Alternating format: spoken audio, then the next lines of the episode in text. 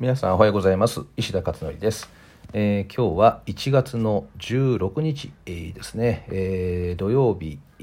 新しい試験が始まる日ということで、まあ、教育の世界にとってみたらですね今日は、え結構記念すべき日、まあ、記念って言ってもおそうですね。うんまあ、記念？記念すべき日になるのかな？私にとってみたら。あの皆さんご存知の共通一次試験っていうねものがあったと思うんですがあの共通一次試験っていうのがですね、えーあれが約10年続いたんですよね。でその後にセンター試験っていうのが平成元年あたりから始まってですね、えーこれがあ30年続きましたよね、まあ、よく平成の時代だからずっとほぼこれだったということですね。えーで今回新しく大学入学共通テストに変わったとで名前だけのすげ替えなのかっていうふうにこう揶揄されることも結構あるんですけれどただ中身の問題の作り方が大幅に変わっているということでえパッと見なんか似たように見えるかもしれませんけど作るコンセプトがそもそも全然違っているっていうことがあってですね、えーそういった意味で今回はかなり記念すべき教育改革という、まあ、正月みたいなある意味そんな感じの私にとってみたらですね印象だということなんですね。で昨日たまたまですね、えー夜かなり遅かったかな、えーヤフーニュースで、えー教育関係のね、まあ、この大学入学共通テスト絡みのお話であの例のシャープのマスクの話が出てましてでこれに公式コメントを書いたんですけど、えー結構共感が得られておりまして今3400以上のあの参考になったっていうあのボタンをね押していただいてるっていうことで、えーまあそれをちょっと今最初にねシェアしたいなとと思っております。でシャープのマスクがロゴがシャープって英語が書いてあるからダメだよっていうことで、えー数日前にですね結構ニュースになったんですよね。でそしたら受験生からシャープのそのマスクを使ってる受験生からこれダメなんですかって形で殺到したらしいんですね。でそこでシャープが大学入試センターセンターのところへ問い合わせたところですね、えー OK になったと使用は可能というふうになったということなんですね、まあ、それがあの流れていたということです。昨日の夜ですね。でそれってこれってねあのまあ良かったねっていうだけで話を終わらせてもいいんだけどもよくよくこれをねちょっと考えてみたいんですよね。あのなぜこれまずダメだったかっていうと大学入試センターのホームページの Q&A のところにマスクの着用に関するね Q&A が書いてあってそこには英語の字ね英字と、えー地図地図柄は NG だとダメだということが書いてあって、まあ、それに触れたということなんですよね。でところが問い合わせてみたらシャープという字は OK ですよって話になったと。じゃあ何が OK で何がダメなのかっていうのはこれ個別判断になるのかっていう話ですよね。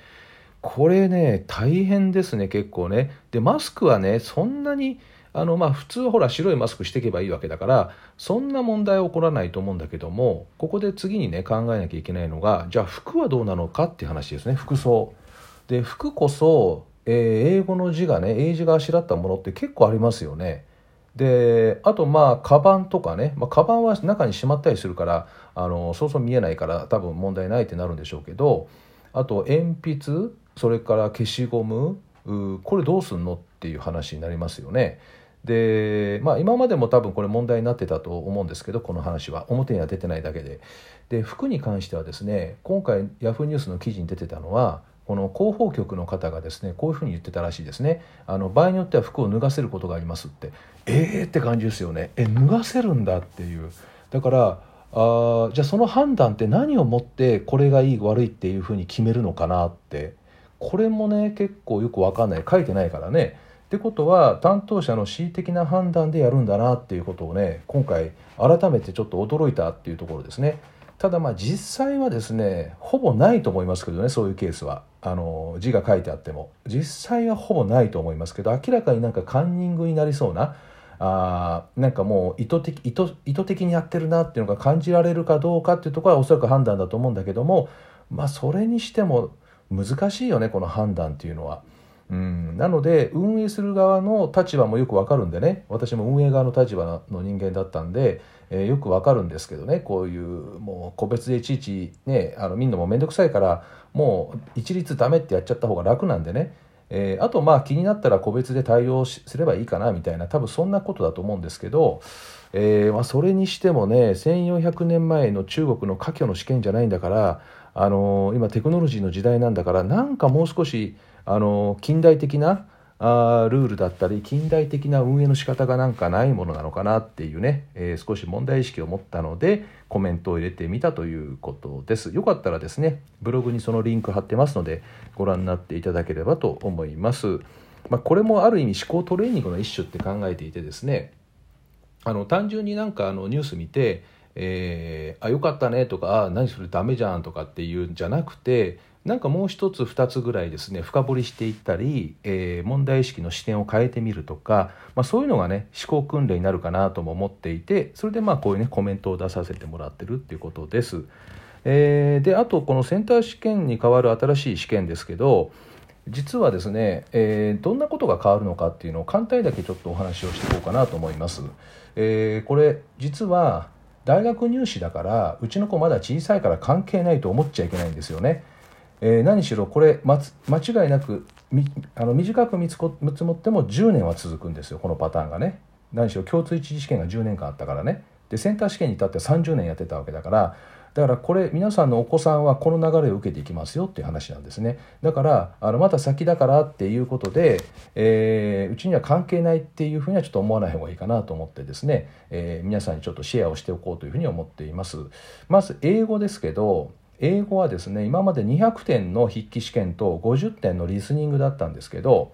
えー、これがですねなんと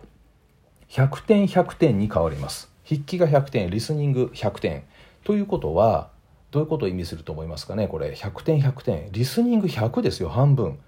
でしかも単語量は増加し難易度が上がるということですね、まあ、今日試験やるのであの後で問題を私に見ようと思ってますけどあの過去センター試験っていうのは私もうほぼ全部見てるのであのもうパターン読みあのもう読み切れるぐらい見てるんですよね。そうするとあどうあこうやって問題作ってんなっていうコツが分かってるのでそこのコツから見るとじゃあ今回の問題の作りはどうなってるかっていうその見方もできるんですが筆記試験に関してはリスニングが100入っていくんですよね。だからこれどういうことか英会話ができる人間が有利ってことですよね、えー、まあ、帰国子女なんかも圧倒的有利ですよね。えー、なのでこれから英会話学校がかなり、えー、潤うでしょうね。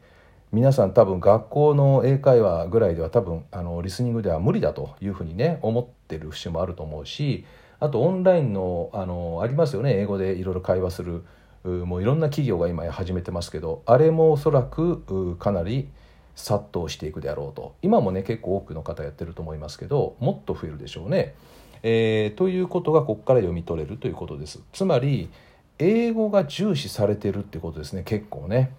あと国語はですね書類などの実用文からの出題とかあいうふうに言われています。実用文の出題。例えば薬の服用の仕方の説明書とかね、えー、あれを読んで答えていくとかなんかそんな感じでしょうね。だからこれも今日国語の試験があるので後でねまた問題を見てみたいというふうに思っています。だから身の回りの日常生活で接するものえこの辺りがすごく実はもうすでに教材がね身の回りにあるっていうことになりますよね。あと数学がね問題の分量が増えて読解力が必要になるということです。まあ国語との融合ですねある意味ね。あと数学 1A というのは、えー、これが60分から70分に試験が伸びると。でこれ問題えー、時間数が増えてラッキーじゃなくて問題時間がかかる問題がたくさん増えたっていうねそういうことだと思います。つまりより実用的になりより高度な思考能力を要するというふうにシフトしたということですね、えー、これ実は高校入試中学入試もこの流れを受けて変わっていきます、えー、ということで、え日頃の日常の在り方とかねえー、考える力とかがこれが超重要になるってことですよねようやくなんか教育らしい世界に入ったなっていう感じですね私からすると。でまあくどいぐらい私あのママカフェプライムでもう毎回毎回この話してるんで多分あの会員の方はねああの話ねっていうことで多分、えー、よくわかると思うんですけれどまだまだあのこの知識をね覚えればいいっていうふうに思ってる方々がもしいたとしたら結構これからですねあの価値観大転換しなきゃいけないというそういう感じになっていくというふうに思います。えー、ということでですね今日明日またあの試験があるのでその問題を見て全部一応解いてみたいなというふうに思っています。またですね何かあったらですねこの音声で、えー、また皆さんにお伝えしたいと思います。では今日は以上です。ではまた明日お会いしましょう。